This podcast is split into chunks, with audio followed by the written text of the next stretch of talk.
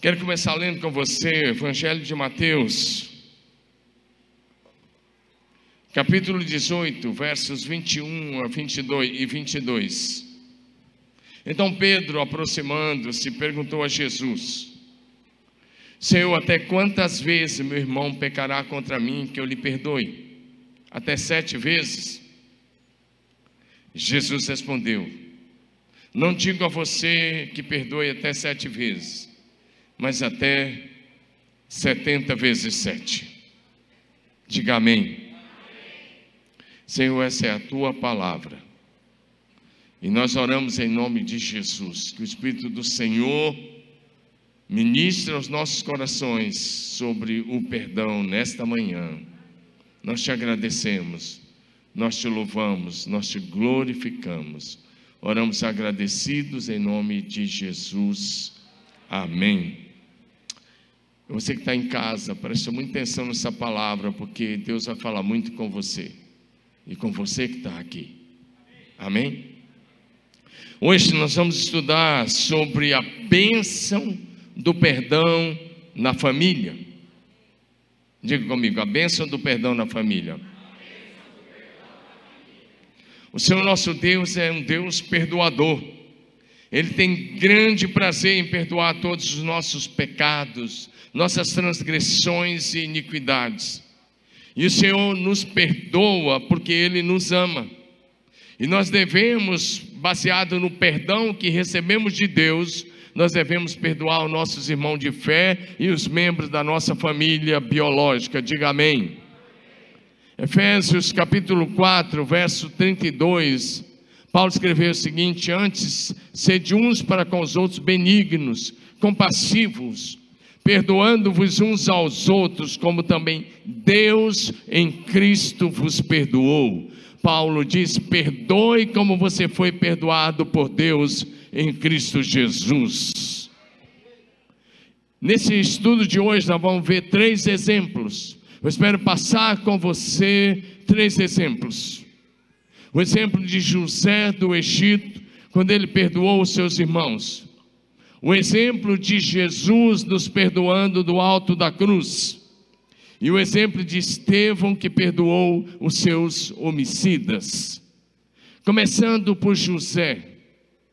Primeira coisa que quero lembrar a você: José foi vendido injustamente pelos seus próprios irmãos. A Bíblia fala que Jacó tinha doze filhos homens e uma filha. Desses doze, os mais novos eram José e Benjamim, que era o mais novo de todos. E Jacó tinha uma predileção especial por José. Devido a isso, seus irmãos começaram a odiá-lo. E para completar, José era um sonhador. E à medida que ele contava os sonhos, os seus irmãos iam odiando cada vez mais. Em um determinado dia que os irmãos estavam cuidando dos rebanhos no campo, o Jacó pediu que José fosse até lá ver como seus irmãos estavam. E quando ele ia se aproximando, Gênesis 37 vai dizer para a gente que o José tinha 17 anos. E esse garoto tinha 17 anos, quando ele ia se aproximando dos seus irmãos, estavam dez deles no campo, Benjamim havia ficado em casa. Eles disseram: Lá vem o sonhador, nós vamos matá-lo. E aí nós veremos o que acontecerá com seus sonhos. Mas um deles, o Judá, disse: Não. Depois que jogaram num poço seco, ele estava lá, não tinha a mínima condição de sair de lá sozinho.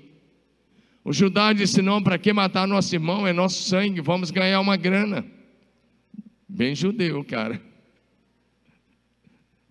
Não, mas é, é brincadeira essa parte agora. Tá, se você é descendente judeu, não liga não. Tá? Mas o cara, eles falaram, vamos ganhar uma, um dinheiro. E nisso ia passando uma caravana de ismaelitas, que eram primos legítimos. Lembra que Abraão teve um filho com H, o nome dele era Ismael. Os ismaelitas eram os filhos de Ismael, que moravam na terra dos midianitas. E esses ismaelitas eram comerciantes do deserto. Então o Judá diz: Não, vamos vendê-lo. E venderam José por 20 moedas de prata. E aí é interessante que esse texto está mostrando para a gente, Gênesis 37, de, de 23 a 28. O José então foi vendido por 20 moedas de prata. Os midianitas então chegaram no Egito e venderam José para Potifar. É isso que a Bíblia vai dizer em Gênesis 37, verso 36. E aí esse, José fica na casa desse homem Potifar, que era um oficial do rei. Porque a Bíblia vai nos dizer que Deus começou a abençoar a casa de Potifar por amor a José. Mas nesse período também José vai passar por alguns dias de tentação pesada, porque a mulher do Potifar se apaixonou de uma forma terrível por José, e José não dava a mínima para ela. A Bíblia vai dizer para a gente em Gênesis 39, de 1 a 9, especialmente os versos 7 a 9, que todos os dias, todos os dias, levanta sua cabeça e olha para mim, receba a palavra, tá? Porque Deus vai falar muito com você hoje. Tem tarefa prática aqui hoje para fazer essa mensagem. Amém? Todos os dias aquela mulher olhava para ele e ela ia direto ao ponto. Ela dizia: Deita-te comigo. Ela estava querendo ter um relacionamento fora do casamento com José. Mas todos os dias ela levava um não do José. Todos os dias José dava não e todo dia ela não se conformava. E um dia ela resolveu que ia fazer isso à força. E ela agarrou em José. José tenta correr e ela ficou com a capa dele na mão. E quando o marido dela chegou, ela caluniou José. José foi parar na cadeia. E ele ficou alguns anos na cadeia. Mas lá na cadeia, o Senhor também era com ele. Veja bem, a primeira coisa que nós aprendemos aí com José é que ele tinha um compromisso de viver um estilo de vida santo. Diga comigo, estilo de vida santo. Cada vez que aquela mulher tentava, ele dizia: Eu não vou fazer isso porque é um grave pecado contra Deus, e eu não vou trair a confiança do meu senhor, que era o, o, o oficial do Faraó, o Potifar. E aí o que acontece é que lá na cadeia, então, o Senhor também era com ele, e José continuava fiel. Quando eu penso nas provações que José, José passou, dos 17 aos 30 anos, 17 aos 30, foi vendido como escravo. Pega um garoto hoje de 17 anos. Imagina um, é um garoto de 17 anos.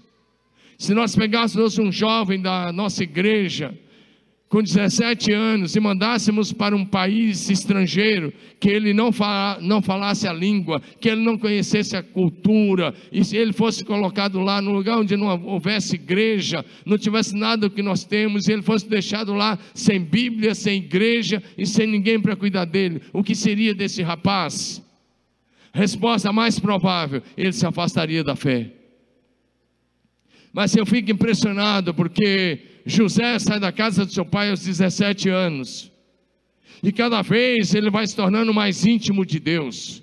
E cada vez ele vai se aprofundando mais na sua comunhão com Deus. Diga amém. E cada vez ele vai se tornando mais alguém cheio do Espírito Santo. E por que que Deus então permitiu essas provações todas? Para que quando ele estivesse no poder, ele não pisasse nas pessoas. Diga um amém, meu irmão. Às vezes está passando por algumas provações e você não sabe. Mas Deus está te preparando para quando você estiver numa posição de destaque, você não pisar nas pessoas, você amar as pessoas como Deus te ama.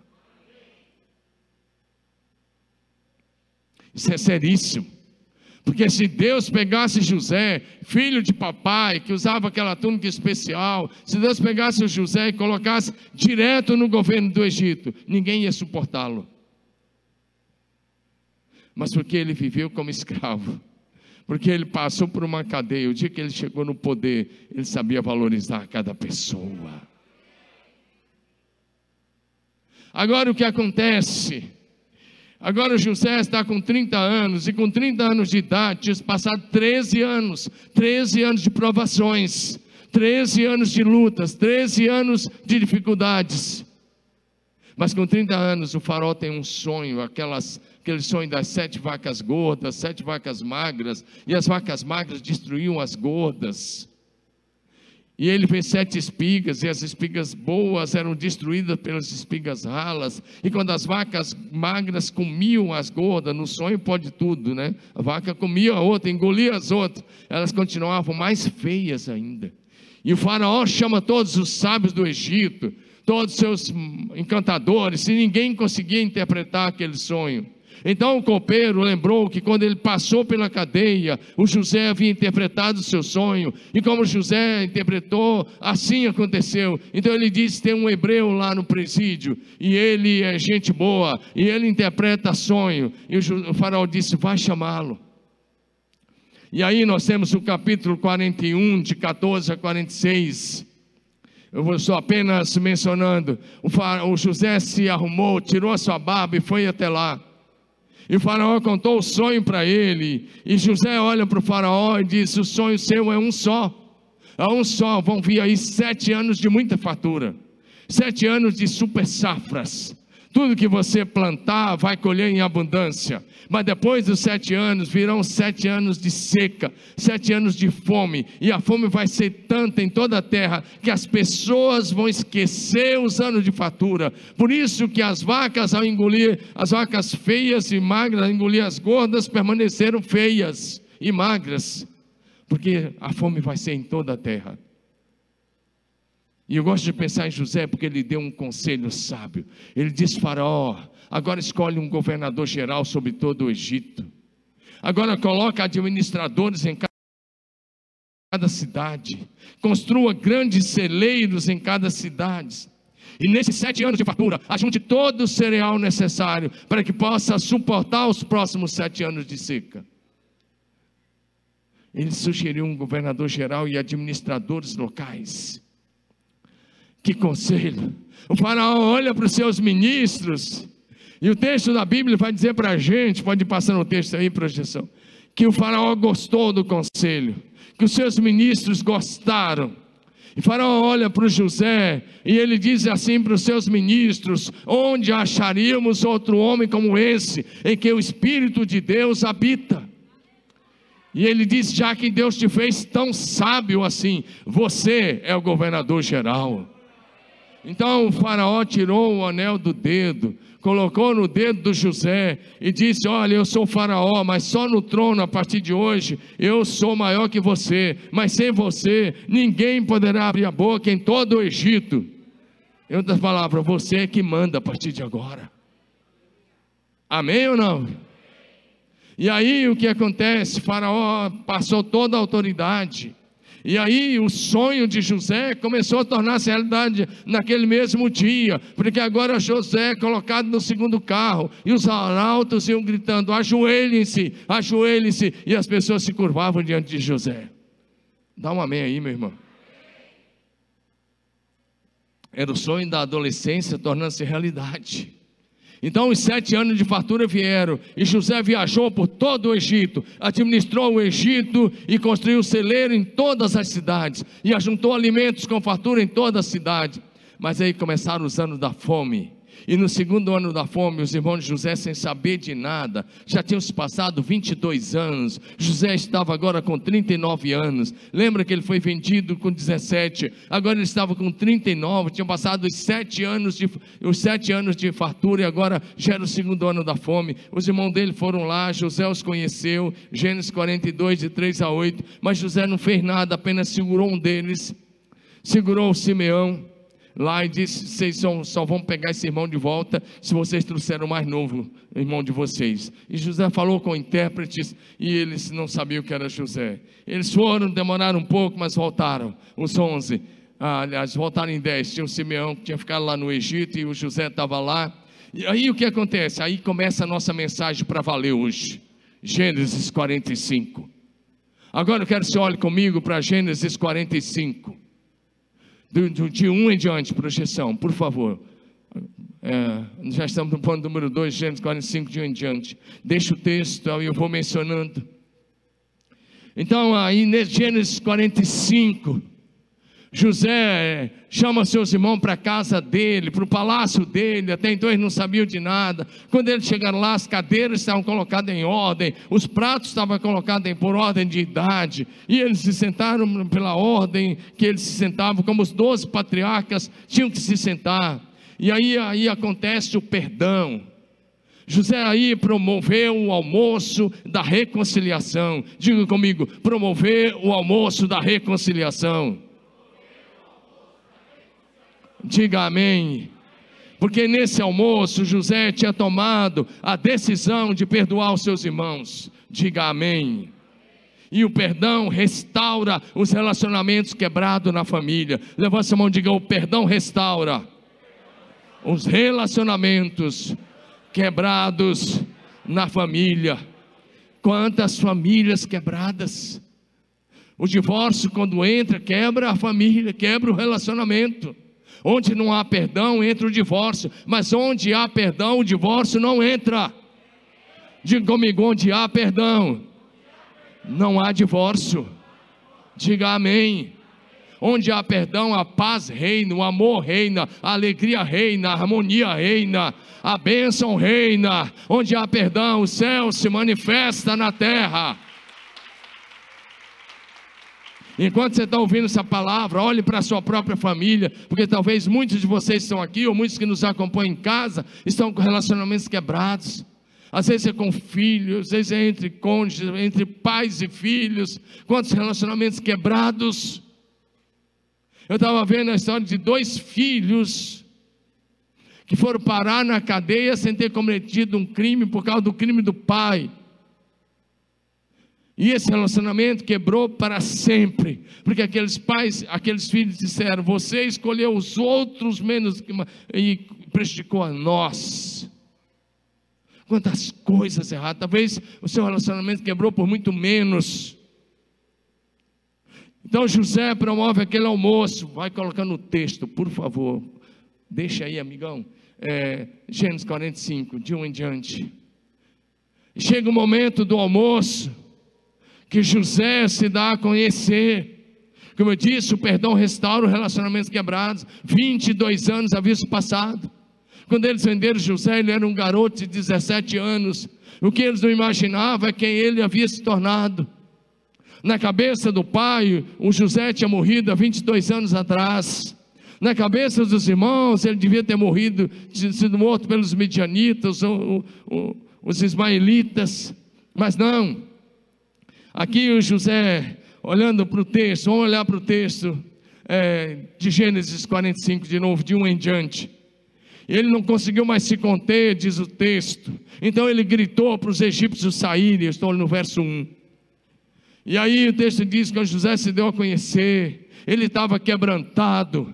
Ele levantou a voz em choro, de maneira que os egípcios ouviram, e também a casa de Faraó. Isso mostra que a casa que José morava era ao lado do palácio, porque a casa do faraó viu, e ele disse aos seus irmãos: Eu sou José. Ele disse: Eu sou José. Diga amém. E ele pergunta: Meu pai ainda está vivo? Seus irmãos não lhe puderam responder, de tão assustados que ficaram diante dele. Estou usando a NAA, tá? Por favor. Obrigado. José disse aos seus irmãos: Agora cheguem perto de mim. Diga assim: no perdão. Está adorando? Fala comigo, no perdão. Diga: tem um momento do abraço. Diga aleluia. José disse: Cheguem perto de mim. Eles já estavam na mesa. Agora José quer abraçá-los. E eles se chegaram, e José repete: Eu sou José, o irmão que vocês venderam para o Egito. Agora José diz: Não fiquem tristes, nem irritados contra vocês mesmos por terem me vendido para cá, porque foi para a preservação da vida que Deus me enviou adiante de vocês. Ou seja, José não enxergou aquilo como um problema, ele enxergou como a mão divina dirigindo todas as coisas. A Bíblia diz em Romanos 8, 28, que todas as coisas cooperam juntamente para o bem daqueles que amam a Deus, daqueles que são chamados segundo o seu propósito.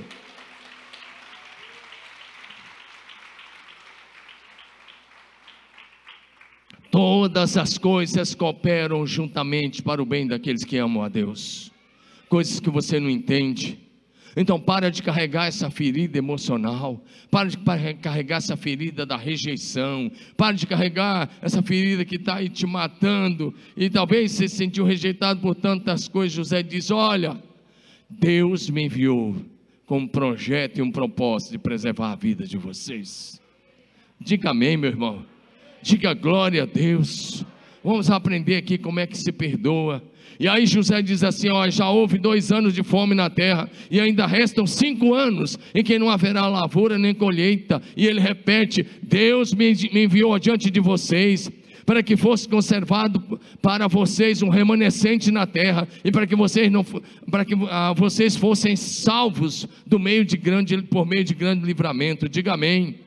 Olha o que José diz agora. Ele não mordeu a isca do ressentimento. Levanta a mão e diga: José não mordeu a isca do ressentimento. Quem morde a isca de ressentimento vai querer vingança. Cada vez que você mordeu a isca do ressentimento, você deseja a morte da outra pessoa, você deseja vingança. Deixa o texto, por favor, filhão, de novo é, ele, você vai desejar vingança, você fica esperando para acontecer uma coisa é, ruim com aquela pessoa, para você dizer: está vendo? Fez isso comigo, agora toma. Mas José, não mordeu a isca do ressentimento. Se você quer uma palavra, não morda a isca do ressentimento. Olha que José vai repetir. Assim não foram vocês que me enviaram para cá, mas sim Deus. Diga amém. Diga glória a Jesus. Ele está dizendo: Deus me enviou para salvar vocês. Diga aleluia. Ele diz: Deus, e aí que fez de mim como um pai de Faraó, e senhor de toda a sua casa, e como governador de toda a terra do Egito. Olha o que José vai dizer: volta depressa para junto meu pai, e digo a ele: assim manda dizer seu filho José: Deus me pôs por governador de toda a terra do Egito. Venha para junto de mim, não demore. O Senhor habitará na terra de Gozem, estará perto de mim. O Senhor, seus filhos, seus filhos, seus filhos, os seus rebanhos, seu gado e tudo que lhe pertence. Ali eu o sustentarei, porque ainda haverá cinco anos de fome. Dá um amém aí, meu irmão. Ele está dizendo: vem para cá, pai. Traz seus filhos, suas noras, seu genro, você que não tinha casado, seus netos. E a galera que subiu para lá com Jacó eram 66 pessoas agora. E José tinha dois filhos, com a esposa, agora 70 hebreus no Egito. Foi assim que eles começaram. E José está dizendo: sabe o quê? O que, que ele nos ensina aqui? Diga, ir além do perdão. Levante sua cabeça e diga: Eu preciso ir além do perdão. Porque até o perdão, às vezes a gente caminha, mas a gente perdoa, sabe o que a gente faz? Tá bom, eu te perdoo, fica na sua que eu fico na minha. Isso não é perdão bíblico.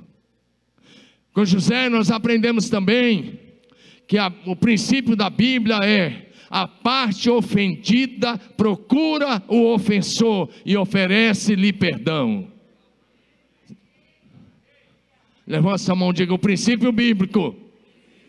É a parte ofendida procura o ofensor e oferece-lhe perdão.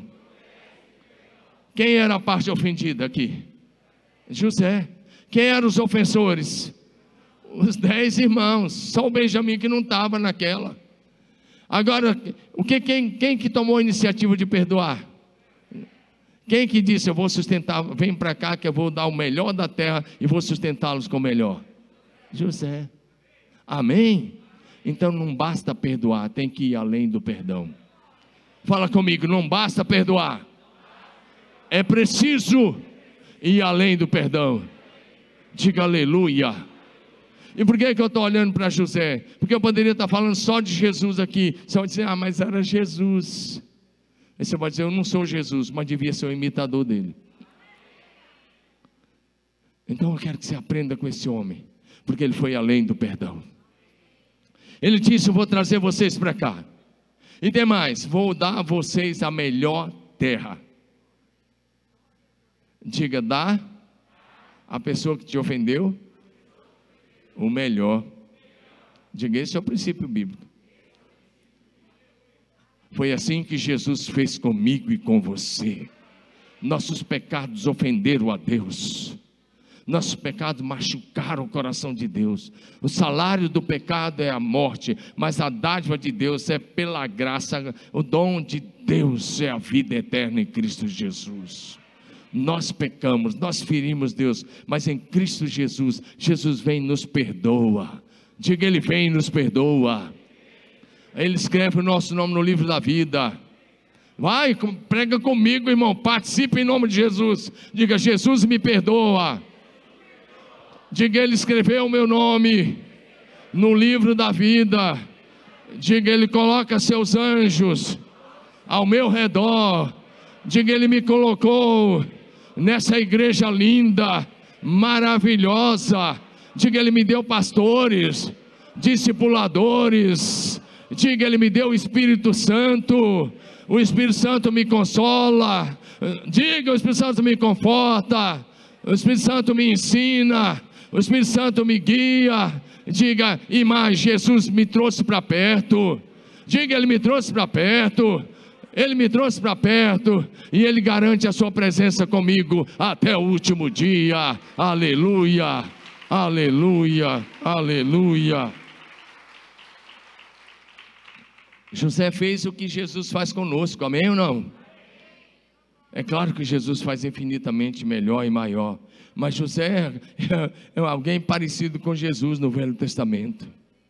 Porque pegar os caras que jogaram no poço, os caras que queriam matá-los, os caras que venderam e perdoar e trazer para perto. Agora, eles, quando eles chegaram no Egito, eles foram pegar o pai e vieram para o Egito, eles eram, o irmão do, eles eram o irmão do governador geral. Eles não chegaram no Egito como escravo. Quem prega que Israel ficou 400 anos na, na escravidão no Egito, não sabe nada de Bíblia, com todo respeito. Porque quando eles chegaram lá, José estava no seu nono ano de governo, era, era ele estava nove anos no poder, começo do, do nono ano de poder. José governou o Egito por 80 anos. Durante 71 anos, eles eram irmão do governador geral, eles levavam vida de rico. Eles levaram vida próspera, bem-sucedida em tudo. Eles moravam na melhor terra. Eles eram prósperos em tudo. Diga amém. Eles foram se tornar escravos lá na frente, muito na frente, quando eles já eram uma nação maior que o Egito. Estude depois Êxodo 1, você vai ver quando é que começou a escravidão. É quando muda a dinastia dos faraós, entra no trono, assenta no trono uma dinastia, um faraó de uma outra dinastia que não conhecia José, e ele olha para aquele povo e ele diz: Esse povo já é mais numeroso que o nosso. Eles já são mais do que nós. Se vier a guerra e se juntarem os nossos inimigos, nós estamos perdidos. Então nós vamos mandar matar as crianças, nós vamos escravizar. Foi assim que começou a escravidão, quando o povo de Israel já era uma nação grande no Egito. Dá um amém aí, irmão. É só para você não ficar escutando gente por aí que começa a dizer, não, é que esse cara 400 anos de escravo, escravidão no Egito. História da carochinha. A escravidão durou de 80 a 100 anos. Já é tempo demais, mas foi de 80 a 100 anos. Diga amém, meu irmão. Então José perdoa. A questão é, você vai perdoar aqueles que te feriram? Vai perdoar ou não? E o texto de Gênesis 45 continua e lá no final diz que ele se lançou ao pescoço do seu irmão Benjamim e chorou, abraçado com ele. Benjamim também chorou. José, a hora que ele fez aí, ele beijou seus irmãos, diga aleluia. Ele chorou sobre eles, ele abraçou eles. E depois seus irmãos foram embora buscar o pai, diga amém. Diga de novo: o perdão restaura a amizade, a comunhão, a alegria, a paz, o amor, a união, a unidade e os propósitos de Deus para a família. Agora eles podiam cumprir o propósito de Deus. Divididos não poderiam, mas juntos poderiam cumprir o propósito de Deus. Agora diga comigo: perdão. Fala comigo: perdão traz cura para as feridas da alma. Se você depois estudar Gênesis 37, 35, quando aqueles irmãos contaram para o seu pai uma mentira, dizendo: oh, aqui a roupa do teu filho que nós achamos, eles pegaram aquela capa, rasgaram, molharam de sangue e, e falaram: aqui, ó, seu, seu filho morreu. Sabe o que Jacó disse? Ele ficou triste e triste e triste, chorando. E aí aqueles caras, fico pensando tanto que esse cara era fingido, ainda queriam consolar o pai de um crime que eles haviam cometido. Está aí o texto. ah, tá, o texto está é Gênesis 37, 35. E aí ele, eles queriam ainda consolar. Sabe o que o pai responde? Ele disse: Ó, que ele ia ficar triste, ele se recusou a ser consolado e disse: Chorando descerei à sepultura para junto do meu filho. Ele está dizendo: Eu vou ficar depressivo, eu vou curtir a depressão até o último dia. Mas agora, se você continuar estudando, quando os irmãos de José voltaram para Canaã e falaram: Seu filho José está vivo. Amém? Seu filho José está vivo. Jacó, ah, diga comigo: a alegria voltou. diga, a alegria voltou. E aí Jacó sobe para o Egito. E o texto vai dizer lá para a gente em Gênesis 47, 11 e 12 o texto vai dizer para a gente que José estabeleceu seu pai, seus irmãos lhe deu propriedade na terra do Egito, no melhor da terra. Diga, o melhor da terra. Diga amém. Diga aleluia. Meu irmão, é Gênesis 47, 11 e 12. Está aí no esboço. 47, 11 e 12. O melhor da terra. Diga amém. Você fala, eu vou perdoar, vou dar o melhor. Tem casos que talvez você perdoe e não dá para continuar convivendo. Mas no caso de alguém da família, você vai ter que perdoar, trazer para perto e dar o melhor. Posso ouvir um amém, igreja? É isso o princípio bíblico. Porque às vezes alguém errou contra você, e aí, irmãzinha, cuidado, você fica de bico e fala. Fala para as irmãs: agora não tem mais, vai dormir virado para a parede e fica de bico. E aí você fala assim: não, foi ele que errou, o dia que ele pediu perdão, a gente se acerta. Mas a Bíblia não diz isso. E o esposo pode fazer o mesmo, ficar de bico e fala: agora, o dia que ela pedir perdão, a gente conversa. Enquanto não pedir, acabou. Estou de mal com você. Quando a gente era criança pequena, lá em norte de Goiás, na escola, a gente fazia uma brincadeirinha assim. Quando ficava bravo, a gente botava os dedos assim e falava, parte aqui. Eu acho que vocês fizeram isso. Quando fizeram isso? Olha, você lembra disso? Isso era no Brasil todo. E se partisse falar, estamos de mal. E aí o que acontece? Parece que tá, o marido e a mulher estão fazendo assim, estou de mal. Mas se você for para Efésios 4, 26, aí essa coisa tem que cair no mesmo dia. Porque Efésios 4, 26 diz para a gente: irai-vos e não pequeis, não se põe o sol sobre a sua ira. Ele diz: perdoe no mesmo dia, perdoe na mesma hora. Lá em Mateus, desde que lemos, Pedro pergunta: Jesus, até quantas vezes meu irmão vai pecar e eu vou perdoar? Até sete. E ele disse: Não te digo que até sete, mas até setenta vezes sete, ou seja, quantas vezes for necessário. Diga amém. E para perdoar, meu irmão, você vai precisar ter um coração quebrantado. Diga coração quebrantado. O José, o, o Jacó morou no Egito ainda 17 anos. Mas aos 147 anos o Jacó partiu. E quando Jacó morreu, os irmãos José pensaram: agora ele vai se vingar. Agora, imagina, eles estavam carregando aquilo até lá. Ele disse: agora ele vai se vingar. Gênesis 50, 17 a 21. E é isso que vocês dirão. Jacó falou com eles, a José: perdoe, por favor, a transgressão de seus irmãos e o pecado que cometeram, porque eles fizeram mal. Jacó preveniu isso antes de morrer. E aí eles se reuniram com José. Olha o que eles vão dizer: agora, agora pedimos que perdoe a transgressão dos teus servos, dos servos de Deus, do seu pai. E o texto diz: ao ouvir essas palavras, José chorou.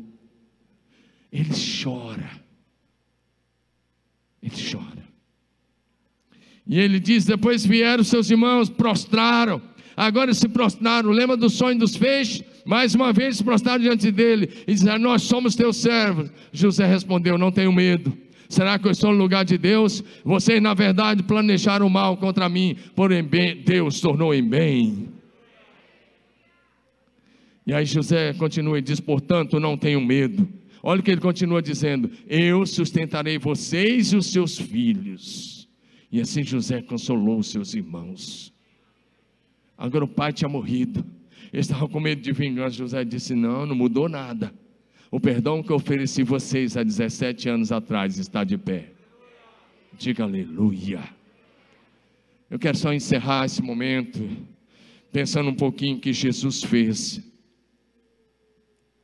Você já vai pensando aí, sabe por quê? O Espírito Santo já está te dando a lista das pessoas que você vai pedir perdão hoje, e das pessoas a quem você vai liberar perdão hoje. Aqui nesse culto ainda, nesses minutos finais, você vai se levantar do seu lugar. E se a pessoa que falhou com você estiver aqui, você vai levantar e vai até a sua pessoa, vai dar um abraço e vai oferecer perdão. Aqui mesmo. Começa aqui e agora. Amém ou não?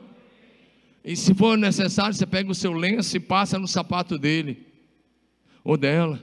E diz com esse gesto: Eu estou dizendo que eu amo você, estou aqui para te servir. Se for necessário, você vai na casa dele, leva um jarro, enche de água, leva a toalha e lava os pés da pessoa e peça perdão. Diga amém. Nós já fizemos isso várias vezes aqui nessa igreja. Deixa eu dizer para a gente, lá em Lucas 23, que enquanto Jesus estava na cruz, as pessoas blasfemavam contra ele, Lucas 23, 33 e 34.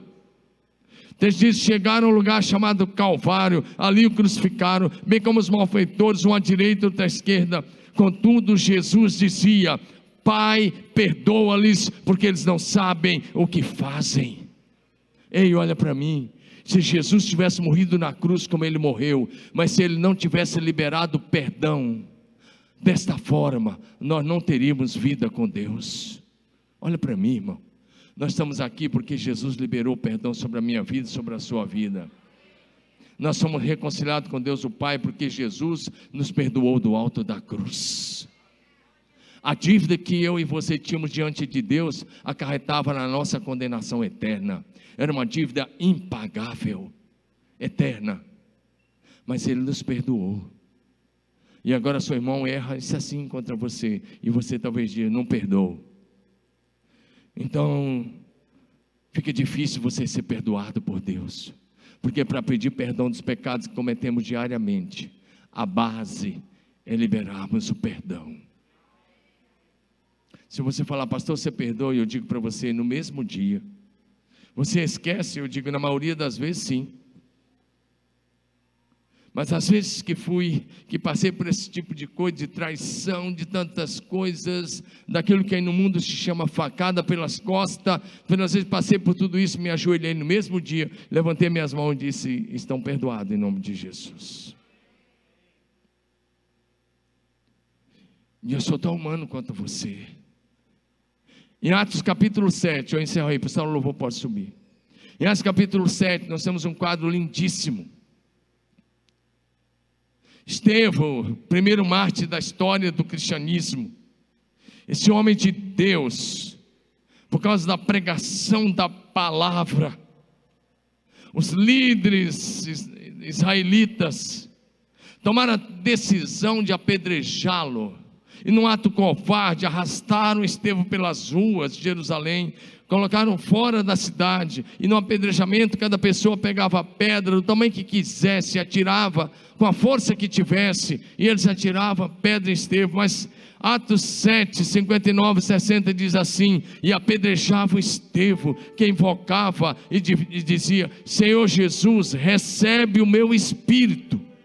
Então, ajoelhando-se, gritou em alta voz: Senhor, não lhes impute esse pecado.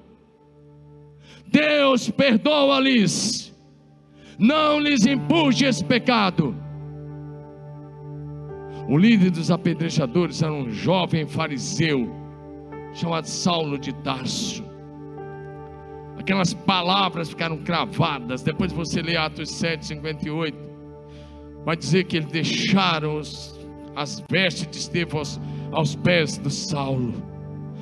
Atos 8:1 vai dizer que Saulo consentia na morte de Estevão. Na verdade, ele era o líder. Mas eu fico pensando que a partir dali, cada noite que Saulo ia dormir, ele ouvia o brado de Estevão: Vocês estão perdoados. E o perdão libera o ofensor para se converter. O perdão libera o ofensor para prosperar. O perdão, o perdão libera o ofensor para receber a vida de Jesus. O perdão libera a família para viver em união e unidade outra vez. O perdão atrai o céu para a terra. O perdão na família atrai a vida de Deus para dentro do lar. Porque onde há perdão, o diabo tem que sair.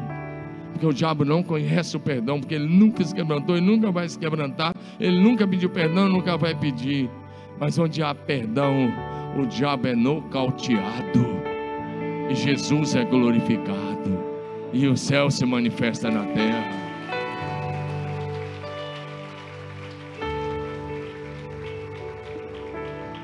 Por isso, em Atos 9, nós temos a história da conversão de Saulo.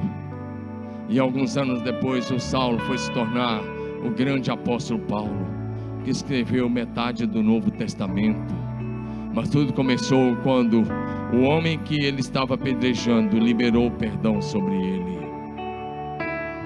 O perdão libera o ofensor para se converter e ter uma experiência com Jesus. Espero que não tenha contado história, eu não vim aqui contar história para você. Eu vim aqui te inspirar hoje de manhã a olhar para a vida de José e dizer se ele perdoou seus irmãos. Presta atenção, aquele perdão foi tão fantástico, foi tão fantástico que os doze passaram a viver juntos outra vez. Foi tão poderoso que eles formaram as doze tribos que deu origem à nação de Israel é tão poderoso que até hoje essa nação é conhecida com o nome desses doze irmãos. É tão poderoso que na Nova Jerusalém, quando você estuda Apocalipse 21, na Nova Jerusalém, o nome dos doze vão estar sobre as doze portas da Nova Jerusalém. Isso só foi possível porque alguém se levantou para restaurar a família através do perdão. Você está aqui hoje não é para escutar uma mensagem, para dizer, oh, eu fui informado. Você está aqui hoje para que seja levantado por Deus. Você veio aqui hoje porque Deus quer te levantar para restaurar a tua família através do perdão, para que você seja agente de transformação na tua casa, para que a tua família experimente a graça e o favor de Deus.